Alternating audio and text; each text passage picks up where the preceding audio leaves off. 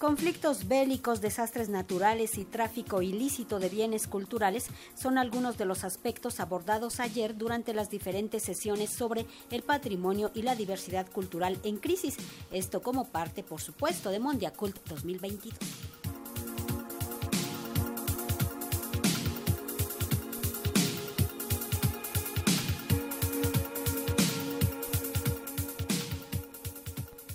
Fortalecer mecanismos internacionales, sancionar a quienes trafiquen con bienes patrimoniales y la repercusión de los conflictos bélicos y los desastres naturales fueron algunos de los puntos que predominaron entre los participantes en las sesiones El Patrimonio y la Diversidad en Crisis, realizadas ayer en el Complejo Cultural Los Pinos, ahí sede de la Conferencia Mundial de la UNESCO sobre las políticas culturales y desarrollo sostenible Mondiacult 2022, la ministra de Cultura de Eslovaquia, Natalia Milanova, exhortó a fortalecer estos mecanismos y alzó la voz sobre la invasión de Rusia en Ucrania es aplicar medidas internacionales a nivel nacional mediante la instrumentación de medidas sancionatorias para quienes trafiquen con los bienes culturales. Eslovaquia logró hacer esta regulación el año pasado y ahora me gustaría hablar más acerca de Ucrania.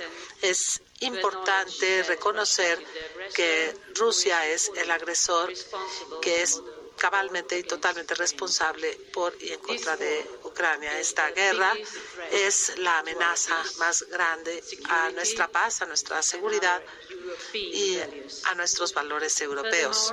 Además, como ya lo dijo Alexandro Katrenko, mi colega y querido amigo, eh, la cultura está una parte inherente de la identidad ucraniana que Putin está tratando de borrar y destruir. Ante esta situación ofreció el apoyo de Eslovaquia para resguardar patrimonio en riesgo.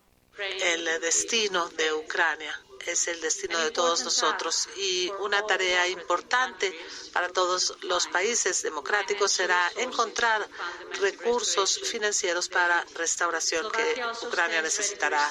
Eslovaquia también está dispuesta a recibir las colecciones y las bibliotecas y custodiarlos temporalmente, así como cualquier otro patrimonio que se tenga. Eslovaquia también endosa la, las soluciones técnicas para la el almacenamiento temporal de los datos sobre el patrimonio cultural para los países afectados por guerras u otras emergencias. También nosotros vamos a trabajar mucho en el campo del patrimonio cultural para conservarlo. Les deseo fortaleza, les deseo determinación para poder enfrentar este camino tan desafiante para poder lograr ah, una mejor posición de la cultura en nuestra sociedad.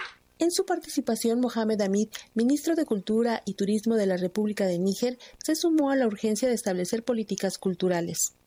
Eventos como el cambio climático afecta gravemente al sector de la cultura e indica a todos los sectores y a la comunidad mundial que tomen medidas para tener un sector cultural más dinámico, para creer también esta perspectiva de desarrollo.